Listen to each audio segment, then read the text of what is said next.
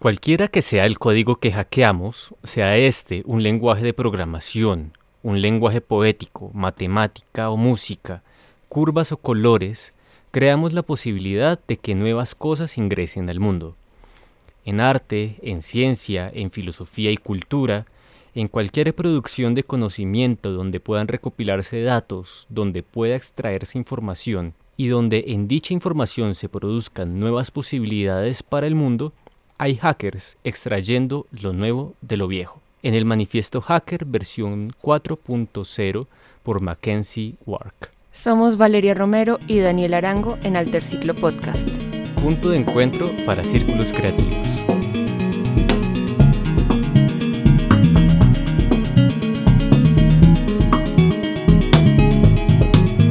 ¿Qué tan amplias son las posibilidades de la relación entre arte, ciencia y tecnología? La investigación interdisciplinar ha abierto cambios de exploración que están erosionando los límites del conocimiento. Hoy conversamos con Heidi Sandoval, artista, licenciada en física, investigadora y gestora cultural. Hola a todas las personas que nos están oyendo. Esto es Alter Ciclo Podcast, un espacio para conversar sobre cultura, arte, sus encuentros e intersecciones. Les habla Daniel Arango y bueno, hoy estoy con Vale, Valeria Romero. Hola Vale. Hola Dani, hemos vuelto. Estamos aquí nuevamente con una nueva temporada del Terciclo Podcast. En esta temporada bueno, pues les contamos que no solo nos estarán oyendo a nosotros dos, sino a una gran variedad de invitados para discutir muchos temas muy interesantes. También decirles a todos los que nos escuchan muchas gracias, muchas gracias por estar con nosotros, por acompañarnos en una temporada más. Y bueno, como ya saben, las referencias que vamos a discutir en la conversación de hoy las van a encontrar en un artículo en nuestro sitio web alterciclo.com y en nuestro Instagram que es alterciclo. Y bueno, nuestra invitada del día de hoy es Heidi Sandoval. Hola Heidi, gracias por estar aquí. Hola Dani, eh, hola Vale, ¿cómo están? Muchas gracias por la invitación y también por, no sé, la acogida de su punto de encuentro para círculos creativos. Estoy muy feliz de, estar acá y de por fin, no sé, eh, conocer un poco más de lo que hace también Alterciclo que es una labor súper bonita e interesante. Ay, gracias. Muchas gracias, Heidi. Nosotros estamos muy emocionados. Eres la primera. Nosotros ya habíamos hablado con Paula Durán la, eh, la última temporada que emitimos. Esta vez tú comienzas. Y bueno, estamos muy emocionados también de tenerte aquí. Pero bueno, vamos a comenzar a lo que vinimos. Bueno, eh, tú has ido, has estudiado física, estudiaste artes, has hecho un montón de cosas. Cuéntanos un poquito cómo, cómo comenzó esa, esa relación entre la física y el arte. ¿Cómo terminaste estudiando estas dos cosas que aparentemente son tan alejadas? Bueno, pues eh, todo ha sido siempre de una manera muy accidentada, creo yo. siempre ha sido como, diría Bob Ross, accidentes felices o algo parecido. Entonces, nada, yo, yo llego a la licenciatura en física como por, como por eh, ese, ese desazón adolescente de no saber qué hacer con tu vida, eh, de no querer estudiar una ingeniería tampoco, porque no me llamaba mucho la atención. Y pues también con un deseo de estudiar artes desde el principio, pero pues eh, por presiones familiares eh, y por muchas otras cosas en donde te dicen pues que si estudias arte vas a morir de hambre eh, o que no te van a ayudar con la carrera, pues entonces yo dije no, pues voy a estudiar una carrera que me permita pagar mis estudios en artes y pues que al mismo tiempo me guste, o sea, que me llame la atención algo. Y pues elegí física por eso, por simple gusto personal. Eh, de esas cosas que me llamaban la atención cuando estaba en el colegio. Entonces entro a la carrera y pues empiezo a tener otra desazón, otra, otra crisis de la vida y crisis también de carrera, en donde pues también empiezo a ver como cosas eh, bastante particulares que se encuentran en el campo de las ciencias, o al menos desde mi licenciatura, en donde en donde pues también se, se crea esta pregunta sobre las relaciones entre el arte y la ciencia. Y precisamente viene por eh, estudiar un poco como sobre la Ley General de Educación, en donde pues digamos que dentro de la Constitución, así como de los eh, proyectos pedagógicos que se hacen en cada institución, es obligatorio que digamos eh, los colegios generen espacios de trabajos trans, transversales con diferentes materias. Entonces esto me llamó mucho la atención porque es, es como una de las cosas que como que nunca se ven en los colegios o como que se ve de una manera bastante eh, incipiente o, o bastante desordenada y digamos que empecé a buscar como trabajos de grado dentro del, de mi universidad en donde pues se buscaran estas relaciones entre arte y ciencia. Y pues sí las encontré, encontré un par de trabajos de grado, pero pues era muy de una manera muy instrumentalizada, como la forma en que, no sé, tú podías enseñar óptica eh, analizando obras renacentistas.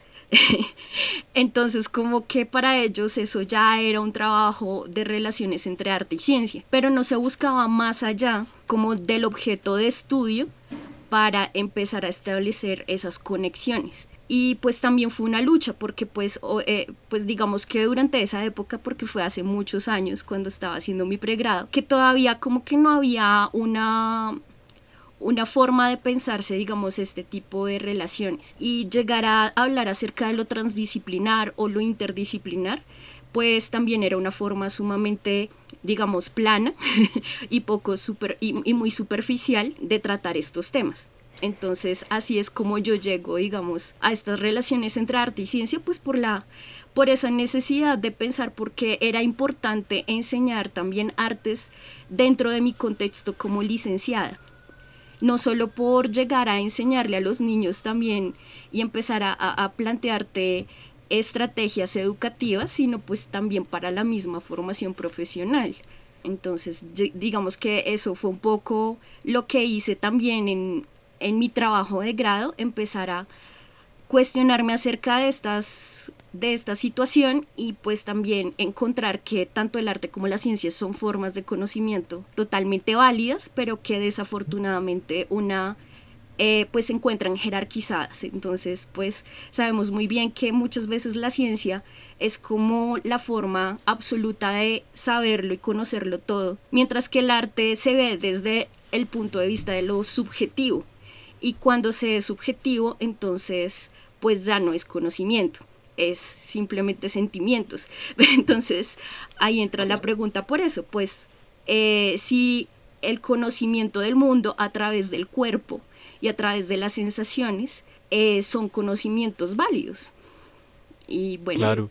Me dejaste pensando un poco con esto de la instrumentalización del arte cuando se trata de hacer algún trabajo interdisciplinar porque he tenido la experiencia en donde, justificando una aparente interdisciplinariedad, algunas personas, digamos que de ciencias, no voy a decir si son exactas o humanas, piensan que el arte sirve para decorar la cartilla de investigación y no directamente para contribuir a la consolidación de mm, ese campo de estudio. Claro, como si no fuera una parte esencial del método o del trabajo. Exactamente. Sí, lo ven como algo muy decorativo, por decirlo de algún modo, y digamos que no se tiene en cuenta que pues el arte también tiene metodologías de creación, metodologías de investigación que son muy parecidas también a los métodos de creación en la ciencia y que pues en la ciencia también existe la creatividad y que sin la creatividad, el paradigma de la creatividad pues no sería posible también eh, generar paradigmas dentro de la ciencia o hacer cambios fundamentales en los movimientos artísticos en la historia. Entonces, eh, digamos que sí, es, es un poco eso, cómo se ha subestimado el conocimiento artístico en la historia y cómo se sigue haciendo, ¿no? Porque pues eh, a pesar de que hay un boom, que ahorita pues lo vamos a ver, hay un boom de muchas investigaciones, de muchos movimientos eh, que tratan de, de hablar acerca de estas, de indagar sobre estas relaciones entre arte y ciencia, pues todavía existe una instrumentalización, ¿no? Del arte como un objeto decorativo, algo para poner, algo lindo para poner eh, dentro de una investigación en, o en una disciplina tanto de las ciencias sociales como, como de las ciencias duras, por decirlo de algún modo. Sí, claro. Eh, hay, hay muchas cosas. Yo creo que este, de hecho, cuando estábamos preparando el episodio, esto no es tan improvisado como parece. Nos estabas comentando de un montón de ramas y estudios y campos y pues bueno, también sabemos que a medida que avanzan las posibilidades técnicas, no solamente desde la ciencia, sino desde la misma, digamos, prácticas plásticas, eh, se van como ampliando cada vez más. ¿Qué, campos hay en este momento que te, bueno, que te hayan interesado o que podrían estar en la mira? Bueno, pues eh, digamos que un poco de estas investigaciones que, o bueno, como de estas pesquisas, porque pues realmente cuando estaba en el pregrado de licenciatura pues no, no siento que haya hecho como una gran investigación. pues ustedes saben, un pregrado es algo como muy, muy corto. Y pues en temas de investigación pues uno hace como sus primeros, sus primeros pasos. Pero pues digamos que a través de de la realización de este trabajo de grado, pues, pues encontré un montón de movimientos y ya cuando ingresé al pregrado de artes, porque siento que, que todo esto fue como también para justificar porque quería estudiar artes, aunque pues también lo hice como por capricho, o sea, eh, digamos que... Em, hay un interés por los medios. Por los medios. Creo que es como, como que pensarse lo tecnológico desde el arte. Puede decirse que es como un primer acercamiento a esas, a ver esas relaciones entre arte y ciencia, pero pues ya no desde la perspectiva de, la ciencia, sino de la, desde la perspectiva de la creación artística, desde la plástica. Y digamos que la creación en medios, pues en Colombia tiene pues un recorrido muy interesante porque pues surge desde el videoarte, también el hecho de que pues son como las herramientas más accesibles que los artistas tienen para trabajar, entonces que es una cámara de video, que es pensarse acerca de estas cosas, que es destapar, destapar el dispositivo y empezar a explorar de qué es lo que se tratan estas cosas, pero al mismo tiempo también es, de manera paralela, también es pensarse acerca de la naturaleza, ¿sí? Como los primeros filósofos de las ciencias que también se piensan acerca de la naturaleza y que es algo muy interesante y muy bonito y que por ejemplo tú desde, eh, vuelvo otra vez al campo del video y de los medios, en, en los medios también te piensas acerca del tiempo, y que no es la física sino pensar acerca del tiempo, que es una pregunta sobre el tiempo y el espacio. Entonces digamos que ahí, ahí hay un montón de reflexiones, un montón de relaciones que hay en cuanto a, a lo que buscan los artistas o a lo que buscan los científicos. Y digamos que también desde esa perspectiva de lo natural, de, de, de, buscar estas preguntas acerca de la vida y mirarlas desde la naturaleza, eh, se empiezan a mirar como esos límites, ¿no? Como que todo empieza a ser muy caótico y digamos que también es empezar a ver que ese límite entre conocimientos se va rompiendo, se va sesgando y se van encontrando como todas estas relaciones. Entonces ya de un tiempo para acá han empezado a surgir digamos un montón de colectivos que bueno, por ejemplo desde la nacional entonces hablo desde mi experiencia propia, está Tecnopoéticas, ¿sí?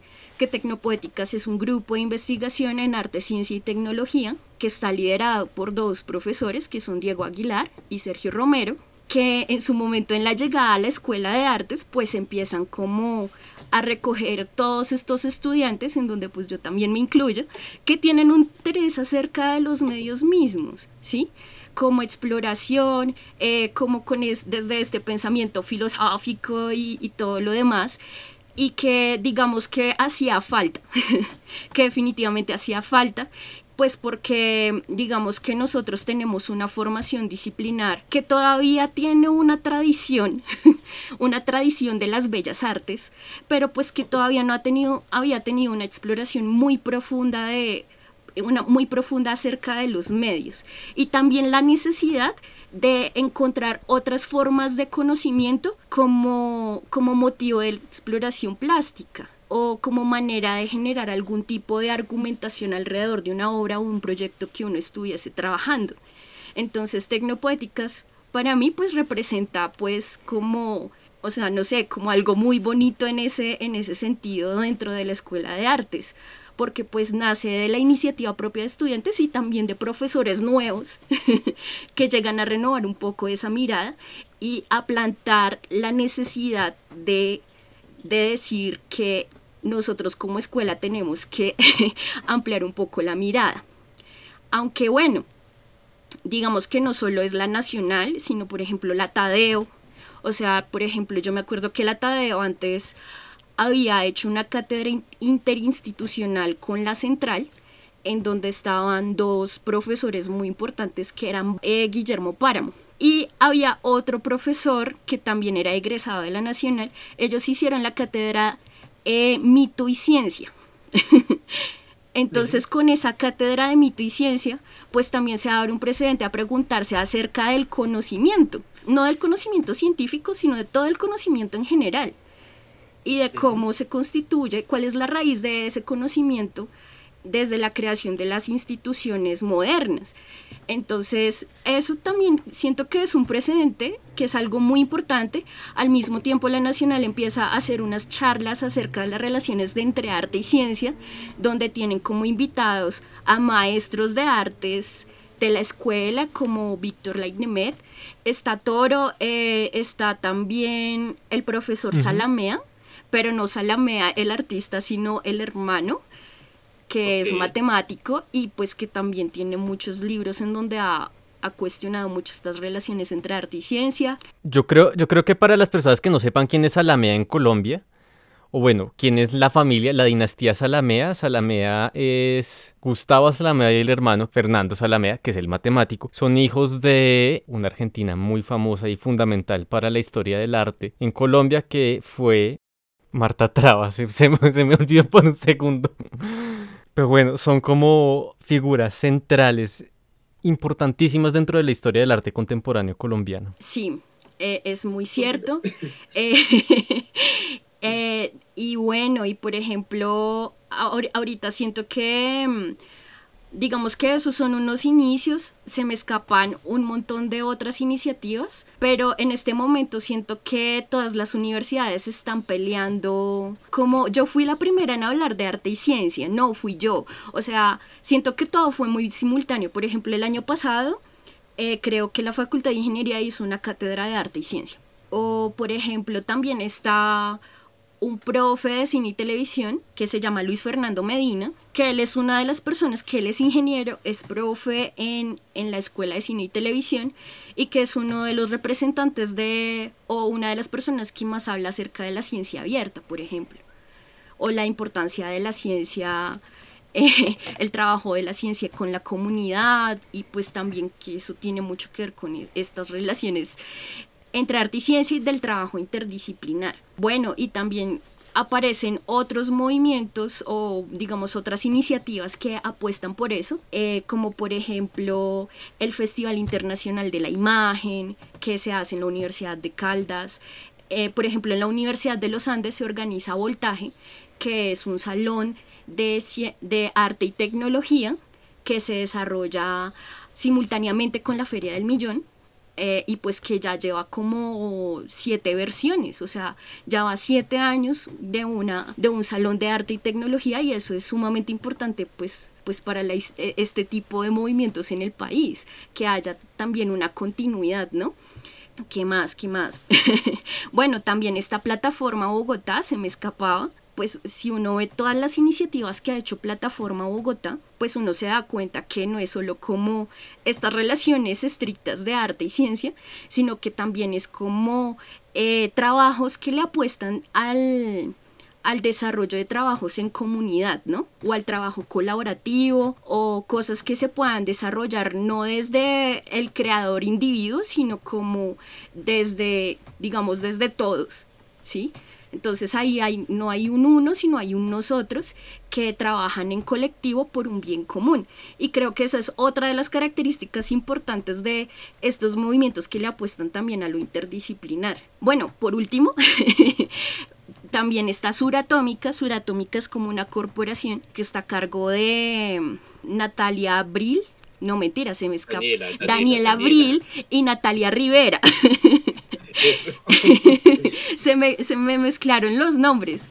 Entonces ellas dos, eh, una, una de ellas hizo una maestría en arte y ciencia, que es Daniela, y Natalia ha estado, digamos, en un colectivo que se llama eh, Mutante Lab. Ella es diseñadora industrial y digamos que durante varios años también ha hecho estos encuentros con comunidades maker, que son aquellas personas que se reúnen a cacharrear y a pensarse la tecnología desde el cacharreo y desde la solución de problemas de una manera súper abierta. Entonces ellas dos se unen y crean Suratómica.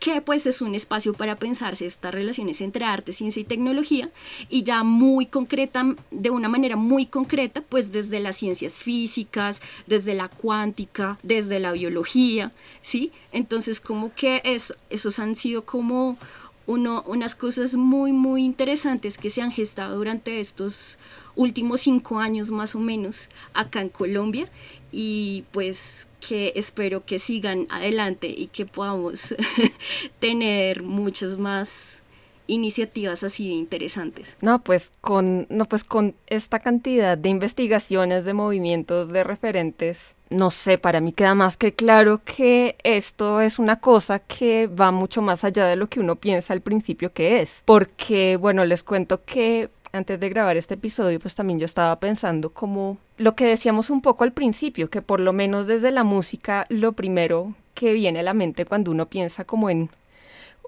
mm, no sé, usar la tecnología en la música y uno lo primero que piensa es como algo muy poco creativo, como ya como todo el lado de la producción, como el lado de hacia la ingeniería de sonido y de pronto, y de pronto no, sí.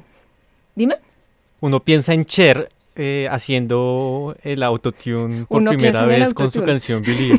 sí, uno piensa en el lado más, más de la ingeniería, pero de pronto no, no sé, como que no piensa tanto en usar la ciencia y la, y la tecnología más como en el proceso creativo, más en la composición. Entonces, claro, entonces hablamos de Ana María Romano, que es compositora electroacústica. Eh, también estaba pensando en el caso de Ella Minus, hay que oír a Ella Minus. Eh, ella hace sus propios sintetizadores y pues ya yéndonos un poco más atrás, Wendy Carlos, que siempre, pues siempre hay que hablar de Wendy Carlos. Wendy Carlos, ayer fue el Día de la Visibilidad Trans, algo como referencia para, para las personas que nos oyen y no saben cuándo estamos grabando, pues bueno. Estamos grabando el día después del Día de la Visibilidad Trans.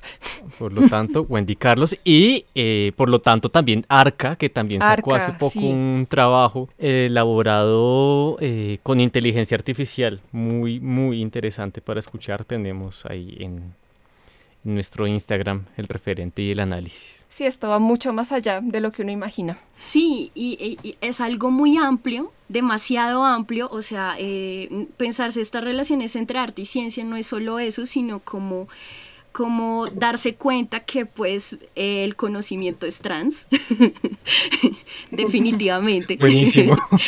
sí, eh, que es trans, que tiene una cantidad de matices inimaginables e imposibles que desde la creatividad, eh, sin importar desde qué sistema de conocimiento pertenezca uno, pues las posibilidades de hacer conocimiento son infinitas, ¿sí? Y pues eso se están dando cuenta las instituciones. Yo creo que un poco de esto es por eso, porque digamos que desde, mm, desde las grandes empresas, por ejemplo, consultorías o empresas que digamos están tratando de desarrollar cosas como la inteligencia artificial, se están dando cuenta que pues un programador pues no da abasto con este tipo de cosas y tienen que contratar a un neurocirujano, que tienen que contratar, digamos, a un artista plástico, porque pues de pronto el programa en inteligencia artificial que están desarrollando tiene que ver con análisis de la imagen. Entonces, como que ahí es en donde se dan cuenta que pues la integración de diferentes personas que trabajan en diferentes sistemas de conocimiento es fundamental para empezar a avanzar en otros campos en donde pues la gente no se imaginaba que era necesario eso. Entonces siento que un poco de todo este boom es también como una necesidad desde lo económico de, generar este tipo de, de, de, integraciones, ¿sí? Entonces ahí nos estamos dando cuenta que sí, que, que, que ahí nada es tampoco tan, tan inocente. Claro. Cuando hablabas de la subordinación de las artes a las ciencias o a la tecnología, bueno, a otras áreas duras, yo también estaba pensando en que muchas veces eh, cualquier tipo de conocimiento realmente está subordinado al capital. Y bueno, voy a hacer como una conexión un poco extraña, pero quiero preguntar sobre lo que se viene a futuro y pues lo puedo conectar precisamente con el último hype que hubo que es precisamente los NFT. Y también, bueno, para preguntarte, hemos hablado de inteligencia artificial, de, no sé si podría intuirse que estábamos hablando también de programación, de generación de arte generativo, de, bueno, de un montón de cosas. ¿Qué crees que se venga para el futuro con esta relación que es como fractálica? Se, se, va, se va bifurcando y se va ampliando a cada segundo. Pues asimismo Asimismo, cuando pues tú te das cuenta que como que estas formas de crear se convierten en algo caótico y que existen eh, digamos, múltiples posibilidades, o sea, como que, claro, desde la ciencia uno decía o es cierto o es falso, como desde ese pensamiento lógico, pero pues es que ahorita los, los la cantidad de, mm, no sé, de libertades de posibilidades de acción pues también se vuelven muy infinitas. Realmente ahorita yo no sé qué va a ser de, de digamos, de todo esto, porque de, de, de, lo, de lo poco que sé y pues de lo que he estudiado un poco acerca, digamos, de el arte digital, el arte, digamos, que se ha configurado desde el Internet, eh, pues todos estos movimientos en los 90 eran súper súper activistas, eh, tienen, o, todavía, todavía hay personas que trabajan desde el arte en internet que tienen un pensamiento político muy fuerte en donde pues digamos que tienen, están como, como todavía en una utopía y llega como los NFTs que llegan a prácticamente comercializar pues con lo que ellos están acostumbrados a hacer de manera gratuita. y pues porque digamos dentro del mercado del arte, el arte digital es el que menos paga. Entonces... Hasta hace unos dos meses. Hasta hace unos dos meses, exactamente. Entonces, digamos que por ese lado, pues bueno, los NFT digamos que pueden ser como una forma, digamos, de ayudarle al artista un poco a, mejorar su situación económica, pues porque como artistas estamos en una precarización laboral increíble, entonces pues chévere que existan otras formas de poder ganar dinero con lo que haces. Pero por otro, pues la precarización laboral se va a extender también a esos medios digitales, sin duda. también está la parte de que pues eh, la modalidad de los NFT pues genera una gran huella de carbono y generó una, una gran consecuencia en la contaminación de nuestro planeta. Pero pues lo que habíamos hablado una vez contigo, Dani, estamos como, como oscilando en ambos lados y no sabemos hacia dónde ir. Entonces, tengo una posición muy fajardista. como que sí NFT y al mismo tiempo no NFT y, y, estoy así porque pues al mismo tiempo digo no, pero pues nosotros como artistas, ¿qué tipo de huella de carbono también dejamos cuando generamos otro tipo de producciones artísticas? sí. Eh, literalmente los artistas han construido su carrera a punta de carbón. El chiste está malísimo, pero saliendo del chiste, He estado investigando un poco sobre NFT, un poco, muy poquito, y no me considero para nada experto, pero he encontrado iniciativas que pueden estar comercializando con blockchain eh, a través de plataformas limpias. Entonces esperemos que eso prospere. Ok, eso, eso, eso suena muy interesante. no, pues siento que es como una posibilidad, ¿no? Como que, o sea, los espacios virtuales como que nos han trastocado un poco la vida porque, digamos, las opiniones acerca de esto también es como, bueno, una persona realmente lo que está haciendo es comprando un certificado de la existencia y de que tú tienes la propiedad original de algo que tú no tienes físicamente. Pero pues es que esto también abre la pregunta acerca de si lo virtual es algo que, o sea, por el hecho de que no sea tangible, no significa que no sea real. ¿Sí? Entonces, eh, entonces, pues muchos, muchos mercados tradicionales eh, piensan que es una perdera de tiempo, que es una forma de engañar a la gente, pero uno dice, bueno, pero si una persona compra un cuadro muy caro, un cuadro que pues va a esconder en una bodega y que no se lo va a mostrar a nadie, eso pues no es como engañar al otro también, o sea, como que hasta dónde llegan los límites del engaño, de no tener un cuadro así tenerlo, cuando pues la experiencia estética también es importante hablar de ello, como de esa experiencia que te genera, como la creación, la misma imagen, entonces, bueno, en fin, eh, no, no, no digo más porque creo que ya estoy, ya estoy haciendo como conexiones y no estoy hablando de acerca de nada. sí, lo siento.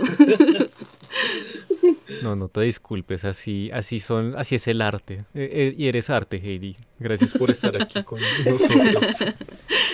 No, pues gracias a ustedes por la invitación. Y pues nada, conviertan este podcast en un NFT, a ver si... Vale, hay que ponernos las pilas a investigar, tenemos que capitalizar esto. sí, vamos a ver cómo les va, de pronto les funciona. Cruzamos los dedos. Interesante. Y bueno, después de tratar, pues yo sé que muy por encima este tema, este tema tan amplio que puede tener tantos matices, ¿hay alguna reflexión o conclusión o pregunta con la que nos quieras dejar para cerrar este episodio? Bueno, en cuanto a, tu pregunta, vale, pues eh, siento que tengo más, más que todo preguntas. Y es como, eh, pues por ejemplo, si no se debería partir más bien eh, de cuáles son las razones políticas y sociales por las cuales se crean sistemas e instituciones y también jerarquías de conocimiento y que y cómo éstas operan en la forma en que se constituye una sociedad. Y pues si realmente ahorita estamos hablando de lo interdisciplinar y lo transdisciplinar, o pues de formas utilitarias de usar conocimientos para favorecer pues ciertos campos o ciertos intereses investigativos. Y pues sí, y pues es importante replantearse pues una nueva estética o más bien considerar la estética como una importante rama de estudio para analizar estas relaciones entre arte y ciencia, pero sobre todo para pensarse la vida misma. Uy, son, son preguntas muy complejas, Heidi. Has hecho preguntas filosóficas. Eh, también me acordaste un poco, voy a hacer un poco el, el obviamente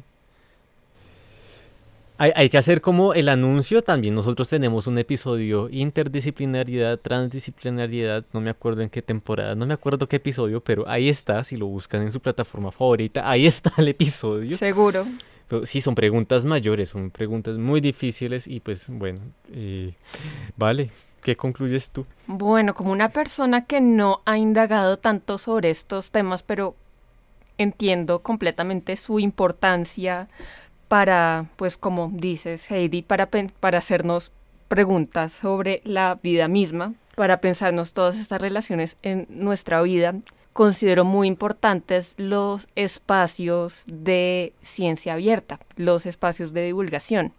Entonces, con lo que me quedo yo después de esto es que como este es un tema que tiene como tantas aristas, tantos lugares por donde, por donde abordarlo, los espacios en los que se van a divulgar estas investigaciones también con el tiempo tienen que ir cambiando, o sea, pues los espacios que había hace unos años no son los mismos espacios que hay ahora y pues eso está bien, pues eso está bien, eso pues es como, pienso que es como una condición normal de este tipo de espacios, a menos que sean espacios que se, que actualicen su oferta al público constantemente, digamos espacios como Maloca, espacios como el Planetario. ¿Cómo cambia esa oferta para, de esos espacios para mantenerse vigente con las investigaciones y poder divulgar al público que entiende la importancia de estos temas en la vida?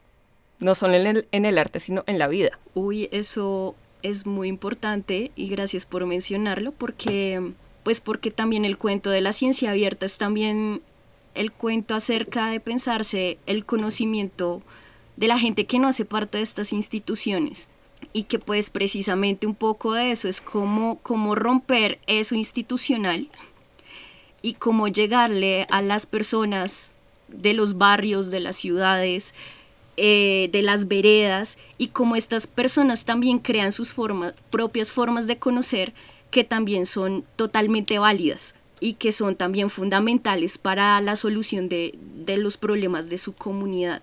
Y pues siento que en parte también esto de pensarse estas relaciones también es pensarse, cuestionarse como si realmente las universidades están cumpliendo su labor social, social frente, frente a los problemas que hay en la vida y en la cotidianidad.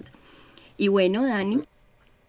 Pues bueno, pues sabemos que las universidades cumplen con su función aristocrática, eh, pero bueno, eh, yo creo que mi conclusión, que va por otro lado, se va a venir si las personas pues han escuchado más episodios. O sea, es más o menos como pienso y yo creo que algo que es fundamental en esta relación entre, bueno, la ciencia y la tecnología es em, la capacidad de vínculo.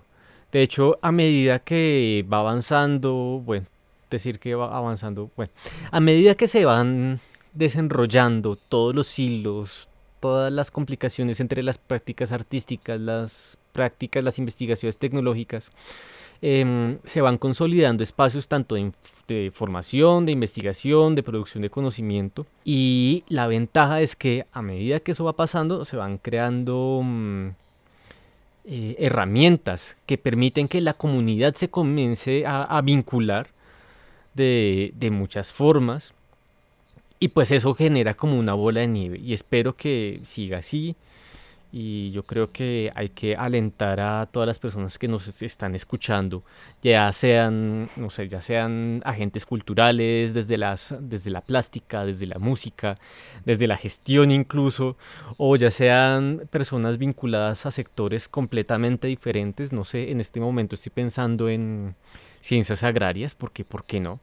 Que eh, existe una potencia muy grande para vincular eh, la cultura con, la tecnología y que aprovechen, que aprendan a programar, que no se queden atrás, o bueno, que aprendan a dialogar con estas tecnologías que están cada día más al alcance de nuestras manos. Si hace unos 30 años eh, el videoarte era tan popular porque lo que más se tenía en la mano eran videocámaras, pues ahorita eh, hay grandes posibilidades eh, en el mundo de la programación, por ejemplo, y que pues desde ahí se pueden proponer potencias estéticas, científicas, técnicas muy, muy, muy interesantes para vincularnos todos. Sí, no sé, no sé si se puede agregar como es que a partir de esta conclusión que me recuerda como otra cosa, que al fin de cuentas el arte también es transgredir, ¿no? y siento que mucho de, mucha de la filosofía hacker venía un poco de eso, como de abrir la caja negra, encontrar qué es lo que hay adentro y empezar a generar esos esas esas nuevas experiencias con, con la técnica y también con pues con la estética y el sentir y todas estas vainas. Bueno, no pues Heidi, muchísimas gracias por estar aquí. Bueno, recordemos, recordemos tu perfil, Heidi Sandoval, ¿cómo te podemos encontrar en redes sociales? ¿Cuáles son tus proyectos? Eh, bueno, en fin, cuéntanos un poco dónde podemos ubicarte. Bueno, pues em, yo siempre trabajo en colectivo, creo que eso es como, como una forma muy particular de, de hacer cosas para mí. Entonces nada, pues me pueden encontrar en Instagram como Heidi Sandor. También me pueden encontrar, eh, bueno, pueden encontrar varios proyectos que he hecho no en ese perfil, pero sí en otros como en arroba tecnopoéticas. eh, en Espora Sur y en Colectivo Metiches. Buenísimo. Muchísimas gracias, muchísimas gracias por compartir con nosotros. No, muchas gracias a ustedes, gracias Vale, gracias Daniel, qué chévere es hablar con ustedes. Y pues nada, espero escucharlos pronto y seguirlos escuchando en Alterciclo Podcast.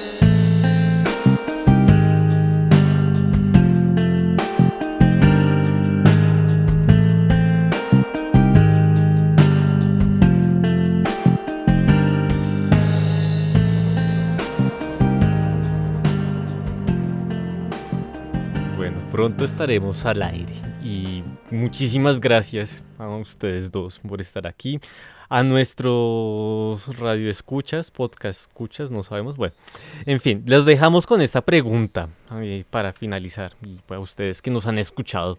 ¿Cuál es el papel que cumple la tecnología en su área de trabajo o de creación artística? Y bueno, nuevamente les agradecemos por haber compartido con nosotros este rato de charla. Volvemos a encontrarnos en dos semanas. Este episodio está disponible en cualquiera que sea su plataforma favorita para escuchar podcast. Si te gusta esta iniciativa, por favor, comparte y bueno, si nos vas a apoyar, recomiéndanos con tus amigos, esa es la mejor forma de apoyarnos. Puedes encontrarnos en Instagram, Facebook y Twitter como arroba alterciclo y leer nuestro blog, que tenemos muchísimos, ya casi completamos 200 artículos Uh. en, bueno, en alterciclo.com. No dudes en escribirnos. Esto es Alterciclo Podcast, punto de encuentro para círculos creativos.